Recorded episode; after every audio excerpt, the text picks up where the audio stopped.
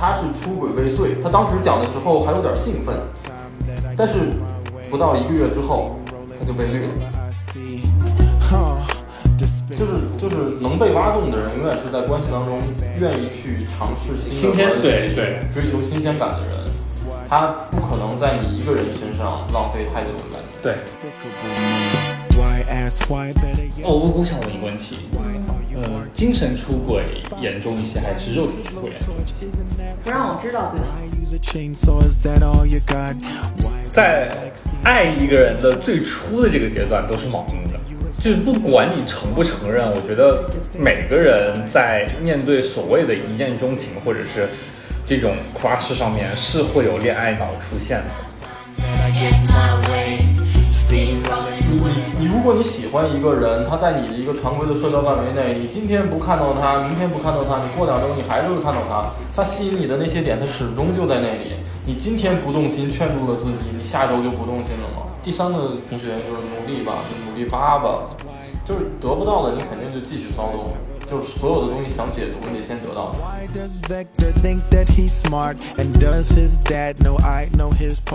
大家好，欢迎收听频大电台，我是爱别人不会超过爱自己的小白。嗯，前段时间我看了一部豆瓣评分九点八的高分日剧，叫《风平浪静的闲暇》。我有一个特别在意的点啊，就是女主搬到乡下后遇到了非常温柔的男二，但前情提要她有一个非常对她特别粗暴的那个男朋友。这有两条时间线，先是女主爱上了男二，但是男二有各种各样的女朋友，就是李海王。然后还有一个线就是后来那个男二又爱上了女主，但是这时候女主又跟男主和好了，就他们中间就有这样非常复杂关系，就是就是总有一个人爱上了有另外一半的人。这让我想起之前听的一首歌，叫《我也喜欢你的女朋友》。我们今天就以这首歌为题，展开一场伦理与感情的讨论吧。然后这次我们请到了处在恋爱稳定期的西哥和暂时空窗的波波，让我们欢迎他们。呃，大家好，我是被称为最渣星座双鱼座的波波。哎，大家好，我是西哥，我也不知道该怎么介绍。然后就是这个这个剧，其实看得我挺难受的。它里面有一个情节特别的真实。因为他和男二住隔壁，在这屋听到男二在那屋和各种女孩子嗯嗯啊啊的声音，他就特别难过。我觉得这是任每一个喜欢上有对象的人的人，都都会经历的一件事情。嗯，不不有过相同经历吗？我其实有过。哎呀，而且我我的这个经历可能比你刚才说那个还要严重一点。嗯，我。嗯，怎么讲？就是我之前大学的时候有一个 crush，嗯，因为我们俩不在同一个地方，所以放假的时候我去找他去玩。我们俩也去找了另外的一个朋友去玩。有一天晚上的时候。我我觉得在说这件事情之前，我要声明一下我的取向，对，就是呃本人男爱好男，对，然后没关系，我们是一个非常开放的平台。那我说一下我的取向，我本人女爱好都可以。然后就晚上的时候，因为那个朋友可能回家不是太方便，所以我们就就一起在我们的酒店住的。然后那天晚上虽然说很累，但是一直睡不着，然后我就躺在床上，然后我一直没有睡着，但是。旁边的两个人可能认为我睡着了，然后就也没有说发生肉体上的一些关系，只是可能就是只是 kiss kiss hug hug hug 这样子的。我有听到相关的动静，而且其中的一个人是我 crush 的一个人。我靠！嗯，这是电影里的情节，就好难过哦。就是嗯，因为说真的，就是当时当下是非常难过的。那个时候我好像也也就是大二的状态。天哪，那西哥怎么看待这个这个经历？没有类似经历。不不，你就波波刚才的经历，你你有什么看法吗？代代入不进去，没遇到过，就是就我我性别男爱好女，所以不可能出现类似的场景在我身边发生。嗯。对，我不可能就是。你跟俩姑娘躺床上，哇。这不可能发生嘛？就是我不可能就是跟女朋友去跟另外一个。就是无论是男或者女一起去住嘛，就所以不可能发生，我就就代入不进去。属于大家其实都互互相都都大概有点就是对，还有一层窗户纸没捅破的那个状态。其实呃也不能怨对方怎么样，只是说你恰巧在一个不太就是没有什么权利的位置上。对对对。呃，我我倒是没有，就是这种经验啊。我我会有，在我处在关系中，但是我喜欢上了别人的情况。嗯我的前情提要是我可以同时喜欢很多个人。我对他们喜欢，并不是说是那种啊，我爱你爱得特别深，而是我看到你身上的优点，然后我只是爱这个优点而已。但是这个优点每个人都可以有，我只是故意去隐去了你身上所有的缺点而已。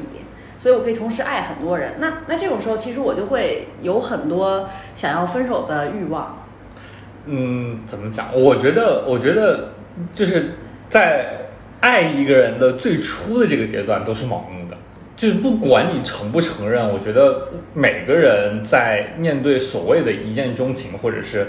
这种 crush 上面是会有恋爱脑出现的。不一定吧？我觉得不一定。就是我我会喜欢上这个人，但我不一定非要得到他呀。我并不非一定要就是跟他有什么，我只是喜欢而已。我喜欢又不犯法。是不犯法，但是你有没有基于这个喜欢往上发展出来，就是在你脑中脑补出来一些东西？会会会有，但是呃，我觉得这个涉及到两个问题，一个问题就是说我是不是我会会做出来它，嗯二一个是我做出来之后让不让我对象知道，或者让不让他对象知道。嗯，就是如果说是我，但这两件事情在我眼里都是可以发生的，就是我可以做这些事情，我们又不确定关系，我我又不涉及到什么其伤害到任何其他人的利益，那我觉得 OK 没问题。就是我不管我们俩发生了什么，只要我们俩不生了孩子，不不构成什么社会关系，我觉得都可以。二一个就是我们俩是否能把这件事情瞒得好一些，我不去让接受不了这件事情的人去接受这件事情，我不会强迫他接受。就如果身上有纹身嘛，我妈不能接受我有纹身，那我就不告诉她，我就藏的深一点儿。他既然接受不了，你就知道他接受不了，你为什么要告诉她呢？但是我觉得你这样做的是前提，其实是你自己有愧疚感，你想要隐藏住这份愧疚感，不让这个愧疚感更加扩大，所以你才会做出来呃，这个。你把我想好了，我是一个没有道德底线的人。我我我我没有什么道德底线，我我不是愧疚，我是觉得这事很麻烦。你看他知道了，他又要生气，然后你们俩还要处理这些问题，他还又哭又闹。西哥有没有啊，共情？直接分手得了，就不要又哭又闹，不要对，就很麻烦啊。啊、我我也是觉得，就是在在这些事情上面，就是如果说在我的恋情中出现了这种，比如说又哭又闹，或者是呃介意分手，然后要求一些事情，或者是你所想的一些事情没有达成的话，我觉得分手确实是一个快刀斩乱麻的这种方式。对，当然，当然，我也觉得，就是说，如果两个人能坐下来好好的去处理这个问题，是一是一种爱的更高的体现。但是，我觉得没有几个人能爱到那个程度。大家现在可能看小说、看电视剧这种看的很多，有一个前提其实是，就是这种影视作品或者是这种文化作品当中所写的东西，肯定是要高于生活的，它跟生活是有一段距离的，它不会像影视剧里边那么就是啊写的纯爱那么美好，然后青梅竹马。我不否认说现实生活一定有这样子的事情存在，但是我觉得，嗯对，就是人都还是复杂的，不可能有那么单纯的事情出对，现。这是我也很喜欢日剧的一个原因，就是他会他会不会把这事情写的特别的单纯。就是我很喜欢看这种影视作品，就是说，比如说两个人虽然是青梅竹马，但是中间经历了无数分分合合和各种各样的出轨，然后依然选择在一起。哎，那个是我非常喜欢看的类型。啊那我之前就看过一部，应该是一部很出名的一部剧，其实也是在讲出轨这件事情的，《昼颜》。我我知道是怎么一部剧，是不是一个已婚妇女，然后在白天的时候跟她老公回来的时候是两种状态，然后在白天还是另外一个人的故事，对吧？呃，差不多是这样，差不多因为《昼颜》其实有一个小的副标题，嗯叫做“工作日下午三点的恋人们”，嗯，就是加上这个副标题之后，你就会感觉整部剧是一个非常有一点那个恋爱的那个气息的出现。你有没有听过一首歌，专门听琴的叫《只有两小时的假期》？嗯，我知道。对，这是两个已婚妇女搞对象的故事。喜欢《昼颜》的很大一部分原因是，它其实是把所有的事情非想的非常的理想化、非常极端化的一个剧。就是你可以看到说，呃彩姐的那个角色其实是呃受到老公 PUA 很严重的一个女性。嗯，对。因为她老公不会跟她有身体上的接触，然后她老公最喜欢的事情是她家那只仓鼠。开始生气了，我已经。对于男主角斋藤工演的那个角色来说，他的妻子有一点像是我跟你在一起是因为。我跟你有一个非常稳定的关系，我不想破坏这个稳定的关系，包括我不想跟你结婚，我不想改我的名字，改的改我的姓氏，也是不想破坏这个稳定的关系。西哥是不是也是这种情况？不想破坏一个稳态。稳态非常好，一个稳态其实是一个非常非常小的点，就是在化学反应当中，绝大多数的状态是不平衡、不稳定的。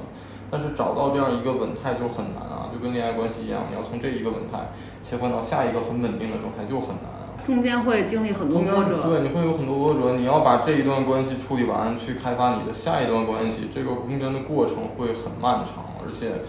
可能还会有一定的失败或者挫败怎么样的。我我其实理解这种想法，我而且我也非常追求这种状态。相相对稳定是还 OK 的吧，就是。就我现在特别接受父母的一个观点，就是结婚就是过日子，就是在一起就是过日子，就是一个过日子的状态。哎，那我想问一下西哥，呃，你觉得结婚后出轨这件事情正常吗？正常啊。你觉得它会发生在你身上吗？不知道啊，这这怎么能这个明了吧？知道我来钓鱼执法。这这太危险了，但是但是很很正常啊。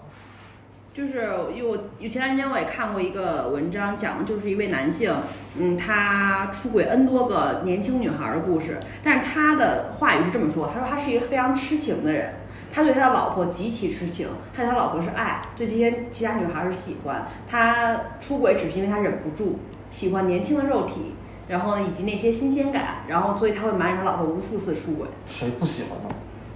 我觉得喜欢是喜欢。你自己对你自己的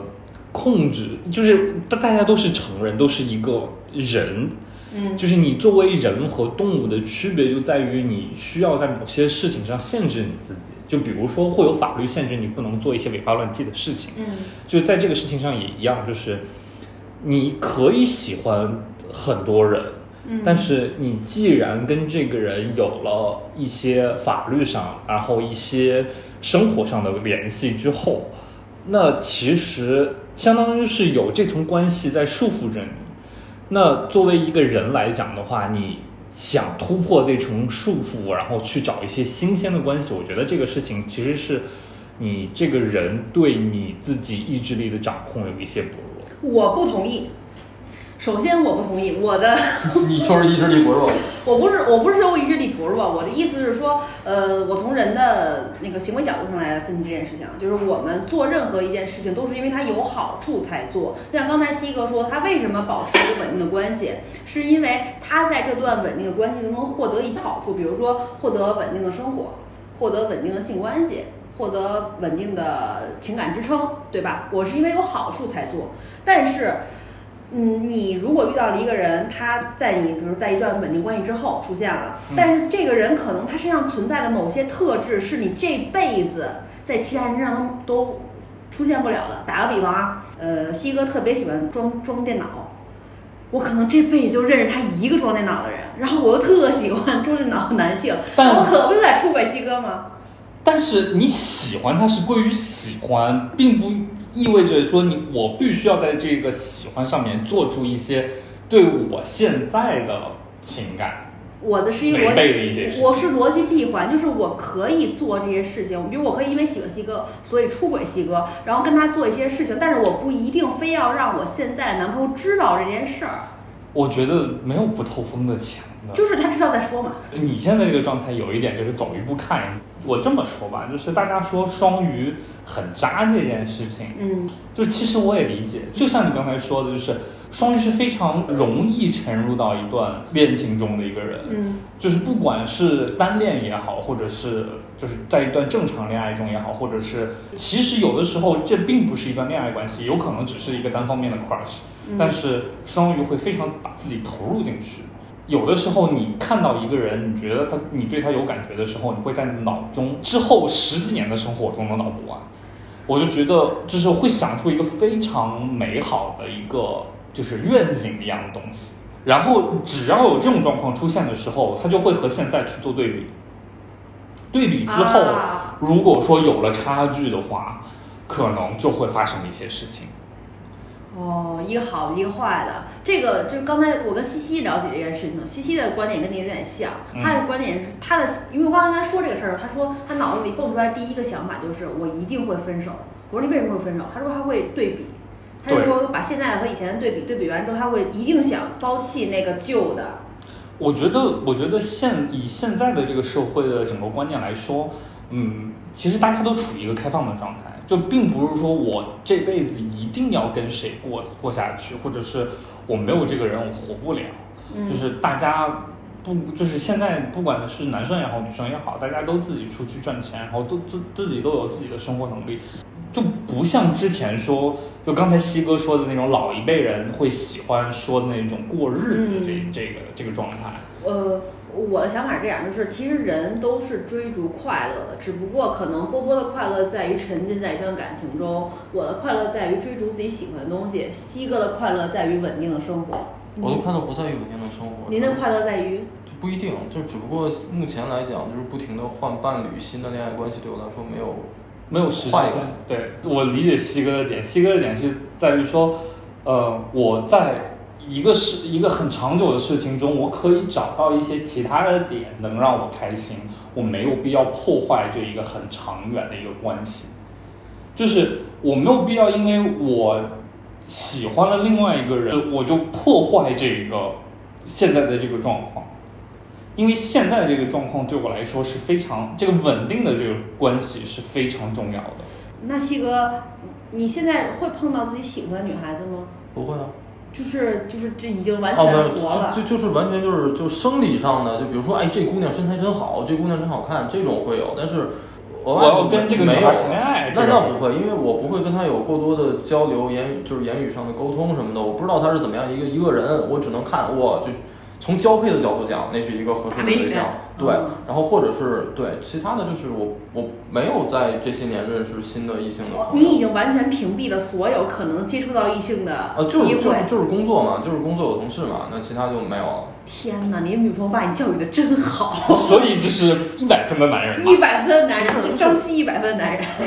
吸引不到我呀，那如果我干嘛花是同事时间跟呢他聊天呢？就同事就有工作呀。你你像下班时间我也不太回你们消息嘛。你也知道啊，啊，对，我知道啊，你也知道。很很危险，很危险，就不要在这种。哦，所以说你是那种就是知道你可能会通过这个通路去认识到新的人，可能会动心，所以你把彻底把这道门关上。哦，我我觉得西哥也不是这样子。我就在我眼里看西哥的话，我是觉得，就是因为，就刚才西哥也说了，他是一个非常喜欢现在这种稳稳定关系的人。对于稳这这种稳定关系对他来说是最重要的。可能对于我来说，我处于一段恋爱关系当中，然后会让我开心。我觉得这段恋爱关系是非常重要的。但是如果说这段恋爱关系当中出现的一些问题，我可能会第一时间止损。就是我是处我是这样子的人，哎，有一个问题啊，就是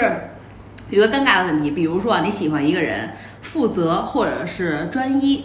要如果说这个人真的爱上了自己，这些特点已经不存在了，有没有想过这个问题？我觉得不不是啊。他你刚才说他的特点是专一，专一，还有什么负责这种？打个比方，比如说西哥，西哥现在有女朋友，然后我特别喜欢西哥，西哥的特点就是，呃，负责和专一。那如果他真的，哎，西哥哪天爱上我了，那那那不等于我爱他的这些点他都不存在了吗？不会不存在啊，就是他不管喜欢谁，如果说他都是专一，或者是就是你刚才说的这样的特点的话，那他对你也是一样的状态啊。可是他已经因为我去抛弃了自己原来的女朋友，他已经算是不专一了。有可能是因为他俩，他跟他前就是前任这一段关系当中有一些让他觉得不适的关系所所存在，所以他离开了前面的那个人，然后换了新的一人。我觉得专一和换对象这件事情不是冲突的。就是如果我我我对专一的定义就是得结束上一段才能开始下一段，就时间上不能有交集。时间那我可以无缝衔接是吧？对，可以，就是就是我觉得无缝衔接跟，就是他在这段感情中，就是怎么讲呢？我觉得这个不冲突。我跟上一任分手之间之前，我对你就是有好感，但是我一直没有表明。等到我跟上一任分手了之后，我才跟你表明这件事情，然后我跟你想去尝试一下，就是亲密的关系，是这样子的一个状态。我不知道西哥就是专一，就是没有欺骗，没有背叛，那就是在一段关系里面，就是那就是除非结束，那否则不要开启下一段，不要跟别人有什么暧昧的关系那种就好。嗯，非常简单，非常传统的恋爱观。刚才波波提到了一个一个事儿啊，就是说可能呃两他他分手是因为两个人之间有问题。就是我有一个朋友，他是这样的情况，他是出轨了，嗯，他是出轨了。他因为我们俩认识的时候，她是一个追星的妹妹，我们俩同时追一个明星，但他呢睡到了那个明星。哦，这个这个八卦我们可以 在之后再说。他他是成功了，他他是他是有有男朋友，然后跟男朋友在一起了很多年，大概当时是六七六七年了已经。呃，睡到这个明星，而且睡了不止一次。在他睡了第一次的时候，他就跟我说了这件事儿。我说咱及时止损吧，你跟你男朋友那么多年，很不容易，从大学就开始磨合了很久，因为他又是一个非常会谈恋爱的双鱼座，也是啊，今年双鱼座实锤了呀。然后，然后，但他睡了第二次、第三次。他后来跟我，因为你要因为这件事情，我们俩就不怎么说话了，因为我觉得我不能支持你干这样事情，我也不能作为一个朋友，我去把这件事告诉任何人。我我觉得这这两件事我都干不出来，那我就不跟你说话了。然后后来他找我，然后他那个时候也跟那个小小明星分了嘛。他跟我说法是，当时要考研，她心理压力很大，和她男朋友的关系又不好，她很多事她不知道如何处理，她只能通过这种方式。来给自己解压。对，我觉得这样说就有一点，那、我我站在我个人的立场上来说，我可能觉得这一个做法有一点在推卸责任。对推卸责任的感觉。呃，那我换一个说法，就是他其实是在用这种方式去转移自己的注意力，因为他当时压力很大，他的生活中只有这一件事情是能让他兴奋、开心并且积极面对的。这个如果说这么说的话，我还有一点可以理解的状态，因为对于我来说，我觉得不管一个人精神出轨也好，还是说身体出轨也好，是因就是在一段恋情当中出现这种状况的话，有很大程度上是因为，呃，就是另外一方肯定是有一定责任的。嗯嗯，如果说出现了这种状况的话，我觉得双方都要做一些思考。嗯，是不是有一些沟通上的问题，或者是在日常当中会有一些其他的各种各样的问题存在的？我我，听完这个故事之后，就是我可以接受他这种行为，但是他也应该为他的行为付出对应的一个后果代价对，他得接受。你觉得代价是什么？代价就是跟她男朋友分手啊，没有什么其他。俩人结婚了，前两天我还去婚礼了呢。哦，祝祝他们幸福，祝他们幸福。他是这样，就是她男朋友自自始至终不知道这件事情，然后后来还，她也因为好像在我在我得知的是，我说完之后一个月就损止损了，止损了，然后呃重新收拾好自己的心情，去考了研，然后考研也过了，然后有了现在的工作，然后和男朋友的关系也很稳定，然后也意识到自己的问题了，她意识到自己的问题了，所以就也也结婚了。哦，令人羡慕的人生。其实我并不觉得他做的这件事情是需要付出代价的，因为我觉得他已经付出了自己的代价，他的代价就是自己很痛苦，他也、他嗯而且他要保持这个秘密，保持很久。对，我见过她男朋友，她她老公是一个身材很胖的人，他出轨这个小明星是一个很高很瘦又很帅的人。你想想他的他的落差在于他睡过这么一个帅的男人，对他又还不错，然后呢又是一个明星。然后呢，这种众星捧月的感觉，被捧在手心的感觉，一下落到要和这样一个普通男人继续剩下的日子，然后他还能不太会说话，还要处理生活中各种问题。而且我觉得他们俩的生活中，其实是这个姑娘在解决大部分的问题，她在用柔性的方法，想怎么样让对方理解自己的意思，然后再去建立一个正常的行为模式。然后她还要处理自己的愧疚感。她还要去面对生活中各种各样的问题。当他一遇到一个问题，他要怎么去想？他要想啊，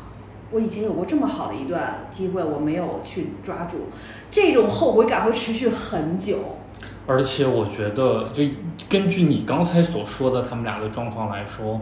在我看来是一段很不健康的关系。就是如果说两个人在一起，然后一个人一直在处理，就只有一个人一直在处理两方之间的关系，另外一方无动于衷的话，那我觉得另外一个人会非常的累，不是说我身体上很累，或者我嗯。心理、心理上很累，这个累是属于呃，疲惫，对就是你对疲于面对两个人之间出现任何问题。对，这就会导致说，突然有一天会发现，我干脆不处理这些问题，嗯，我不处理我们两个人之间的关系，我们俩不说话就没有这些问题，最终导致的可能就是两个人虽然是夫妻，实际上可能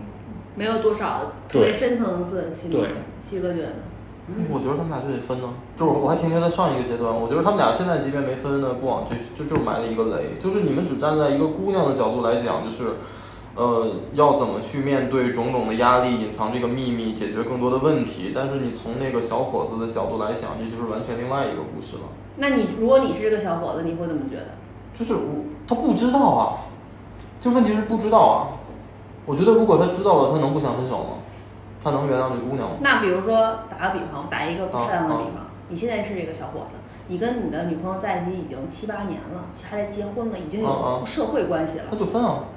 就分啊，彻底。可以这样分吗？你那么多利益关系，有什么关系啊？没什么关系啊。就为什么这两年离婚率居高不下的一个原因，就是因为大家会觉得，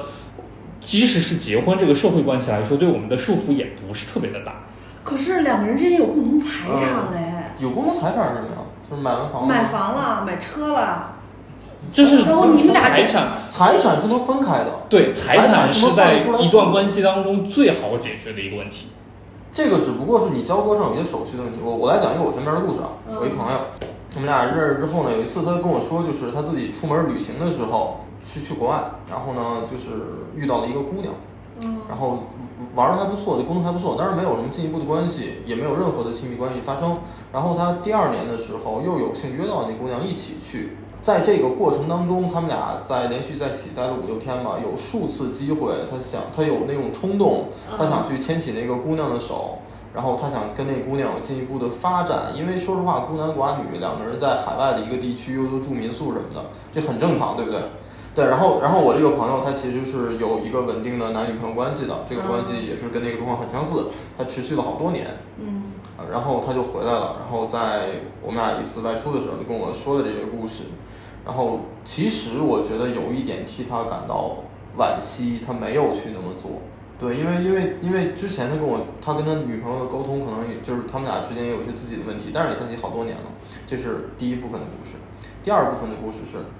呃，在那个之后不到一个月的时间内，他知道自己被绿了。是哪种绿？是那种肉体出轨率，还是那种有一段真真爱那种率？不知道，不知不知道是不是有真爱，不知道，就是因为我没有多问，他是主动提起来这个事儿的，然后他被绿了，就是呃，基本上证据就是那个姑娘去另外一个男生家过夜了，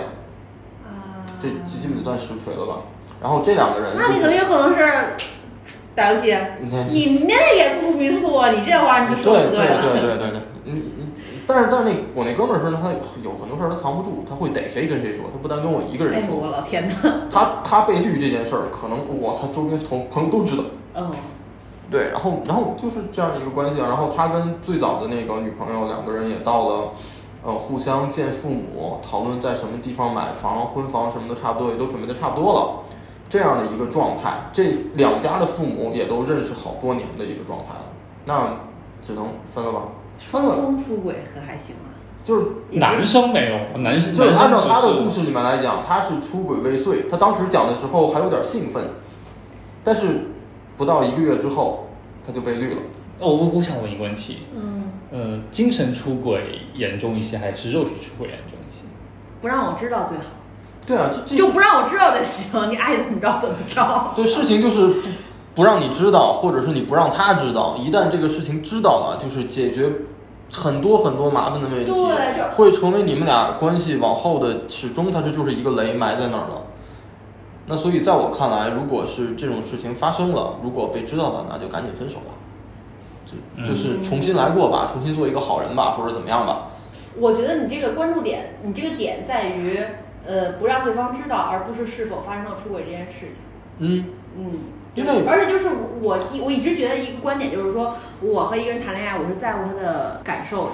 我只要做到在乎他的感受就行了。那就是不让他知道吗？对你不能限制我本人怎么样，而且就是我觉得这件事很正常，我喜欢别人这件事太正常了。可能我我现在的整个道德观念可能也有点往下降，就是我觉得出轨这件事情，就像我刚才说的，是两方都有一些因素存在的。啊，那如果说这件事情发生之后，哦、我觉得能 keep 住这个秘密是最好。那如果说 keep 不住的话，我觉得就要考虑的，其实要考虑的是你是否在意这段关系，你出轨的原因是什么？如果说你出轨的原因只是因为我们沟通上的不畅，就是就是怎么讲，还是要跟对方说明这个原因。嗯我觉得就是你跟沟通，你跟对方沟通不畅，也不是导致你出轨的一一个原因。嗯，只是很多个小问题积攒起来了。对，就是其实这个问题就是最最最终最终归结归结还是会会归结到你身上，就是你跟对方沟通不畅，也是因为你俩可能沟通过少，或者是其他的一些原因。哦，这个让我想到之前有一个同事，他问我你想找一什么样儿，然后我说我说我想找一个什么样儿，其实并不重要，重要的是我当时的状态是什么样儿，就重要的是我有没有调整好我自己内心状态。我觉得跟嗯谁谈恋爱，其实都是在跟自己谈恋爱。嗯哎，那顺着刚才西哥的那个呃事儿聊啊，就是那姑娘不是绿了自己男朋友嘛，嗯，然后她和后面那个男孩子还有接触吗？不知道，不知道道有没有接触。那那但是那姑娘有尝试过几次去挽回这段关系，但是男生比较坚决，嗯，断了就断了。嗯因为因为从那个男男性关系角度来讲，被绿是一个耻辱嘛，对吧？被绿是一个很耻辱的事情。他会一直想这件事。他会他自己会一直想，他一旦而且那个朋友把他这个事情跟很多人分享过，他旁边的无论是男性朋友跟女性朋友，全知道。对对，如果是你要劝这样一个男生的话，那一定就是分了吧，就这样吧，嗯，对，就断掉了。太社死了。对，没有人会想尝试帮他继续维护这段关系的。嗯，那那我想问一个问题，就是你们觉得爱情里有先来后到吗？看在什么状态吧。如果说我跟一个人关系非常好，然后而且他就是我跟他是双向的关系都非常好，那如果说有第三个人进来，他想插进来，其实也插不进来，因为我俩嗯属于一个非常稳定的一个关系当中。嗯嗯，那如果说就是怎么讲，就是如果说有这种第三者插的这种机会的话，那肯定是就你俩之间有问题，或者是另外一方呃，单我纯有问题。我觉得你这个说法是非常理理性的看特别理想的一个对状态，特别理想的一个状态但是生活中往往不会这样，嗯就是我们我们如果要能和一个人完成这种生命的大和谐的话，到这种伴侣期的话，我觉得一万个人里都挑不出来一对儿。没有，我觉得先来后到这个点其实是在于第三者他自身的一个观念的问题。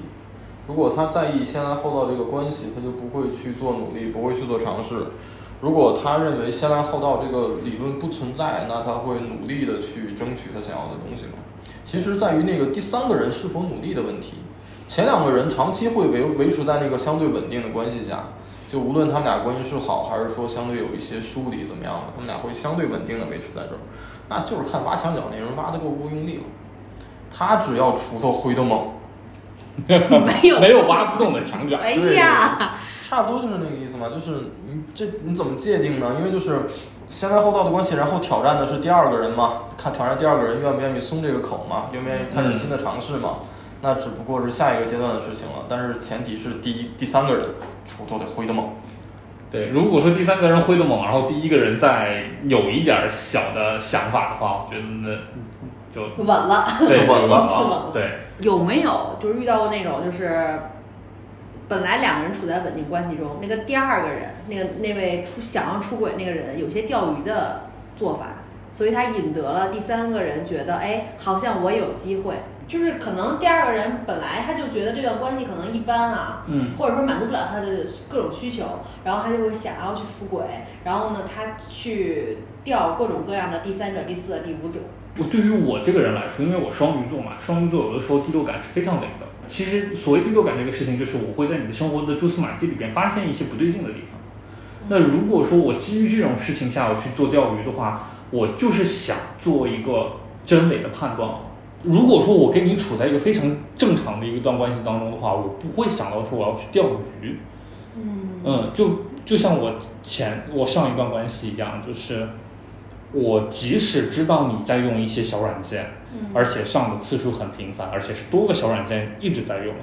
但是我觉得你不会出现这样子的问题，至少我当时相信的这个结论是这样。你是反推着来的。对，然后呃，如果说我想去钓鱼的话，那证明我跟我跟这个人的之间的这个关系已经出现了一些问题，而且我发现了这个问题了。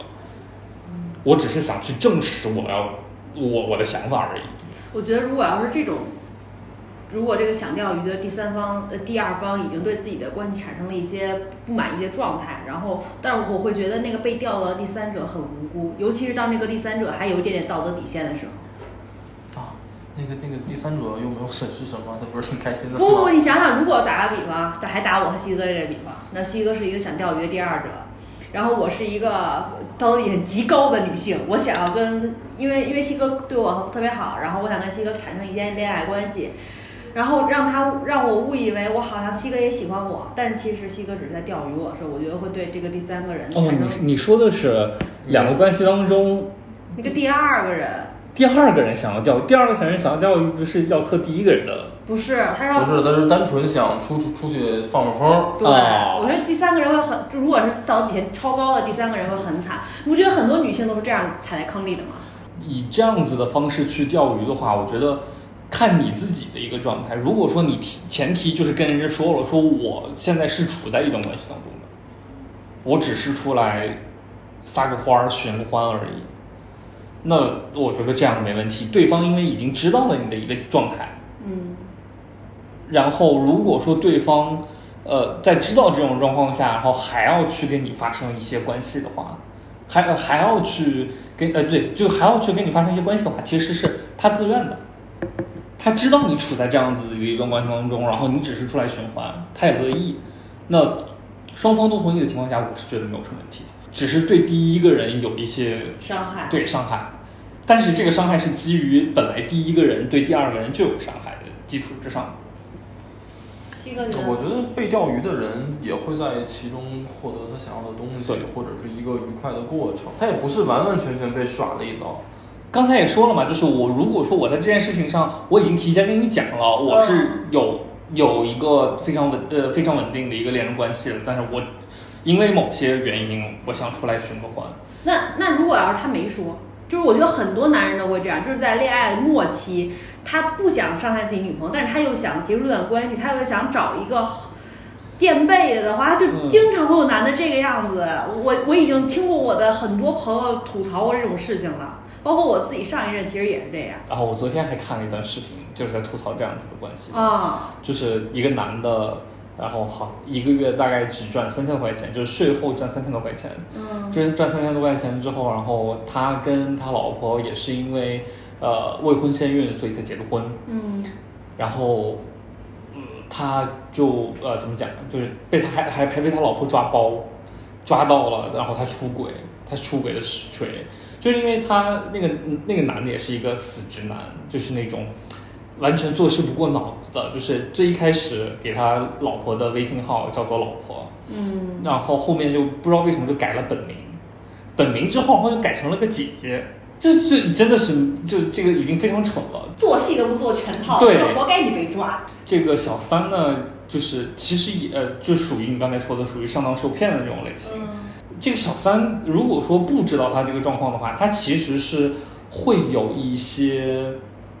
就是既得利益所在的，因为他享受到了这个男人的一些在对恋对恋爱中的一些好处的。嗯就不不仅限于你刚才说的那两些那那那两种嗯，这这段关系的基础就是建立在一个谎言之上的，嗯，肯定是对这个第三者是有一个伤害的。但是但是我们这个话题的标题不是对不起我爱上你的女朋友吗？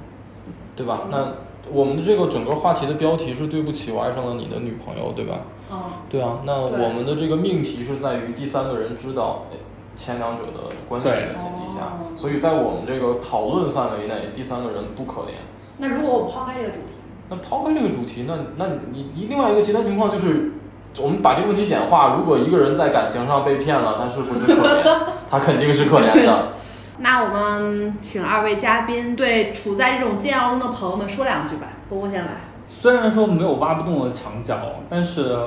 我觉得人也没有必要在一棵树上吊死。你看这话说的多端水呀、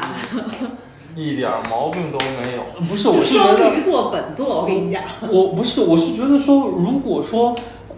一个人已经有了对象了，我拼命去挖这个墙角，我花费的时间，我花费的精力，有可能我去找另外一个人会更快一些，而且这个稳这个关系可能会更稳固一些。我之前有一个朋友一直抱的一个状态是说，如果说我挖墙脚挖成功了，嗯，然后我跟他好了，那他一定也会被其他人挖墙脚挖走的。嗯，这个逻辑很很有意思。我虽然说一直不信这样子的状态，但是就是就是能被挖动的人，永远是在关系当中愿意去尝试新新鲜的关系，对对追求新鲜感的人，他不可能在你一个人身上浪费太久的感情。对但是我觉得人状态是会变，是是。会变的，但是你你就你就敢笃定这个人在你的身上一定就会变。的。不不是，我觉得是跟他个人的状态有关。比如说像西哥，你二十六岁的时候，肯定不是现在的想法，啊，对吧？就是只要我苟得够久，我二十六岁的时候可能是个单身，对，就是其实就是这种想法，就是一个是肯定自己也有原因，嗯，对就是跟自己原因更大。对，跟自己原因更大，就是可能你自信心不是很够，或者是你在这段感感情当中本来就处于一个，就是因为我是把他挖过来的一个人，嗯，多虚。对，就会虚，对，就会有这样子的状况。我觉得就是，如果说让我去破坏一个两个人稳定的关系，挖墙脚挖来一个人跟我去谈恋爱的话，那不如我去找一个找一个。对全新的人，就因为这样对于我来说是最节约成本的一件事情。西哥觉得呢？我就是第三个同学，就是努力吧，就努力挖吧，就是得不到的你肯定就继续骚动，就是所有的东西想解读，你得先得到它，好直男的一个想法啊，就是就是挺直接的呀，就是就是有一种我要做业绩，我要先努力的感对你觉。你得喜就是你你你，如果你喜欢一个人，他在你的一个常规的社交范围内，你今天不看到他，明天不看到他，你过两周你还是会看到他，他吸引你的那些点，他始终就在那里。你今天不动心，劝住了自己，你下周就不动心了吗？当你结束了这他，当他跟她男朋友结束了下一段关系的时候，你就不动心了吗？你还该动心还是动心啊？想解读你就先得到它。嗯，对，也许也许不用你们俩发展到哪一阶段，也许进一步接触或者到某一个程度，你就会碰到一个点，你就解读了，对吧？就解读了就就 OK 了嘛，这个这个事情就彻底终结了，要不然这个隐患就可能还在。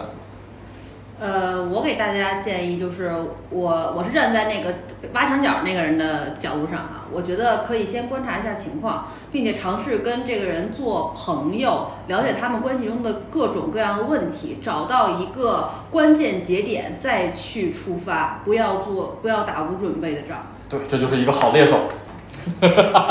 就是一定要找松动的墙角来吧。呃，不是找松，就是要找一个关键节点，就是比如说你俩之间的可能会有一些问题，就是这个问题最最好突破那个人，比如有些问题它的突破点可能在地域方面，就是比如说在两个城市，嗯，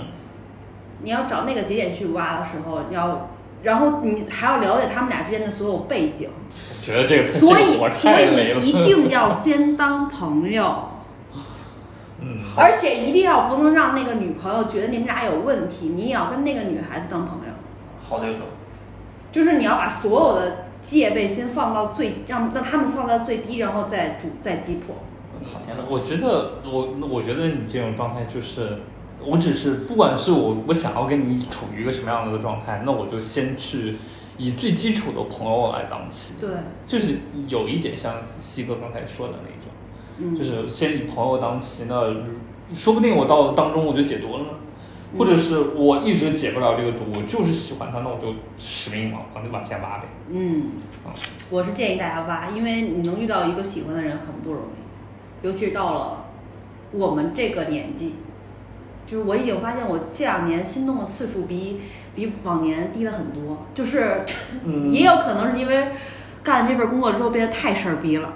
总能我从别人的行为中发现一些奇奇怪怪的地方。我觉得是因为你长大了，就年龄越大之后会量化各种事情。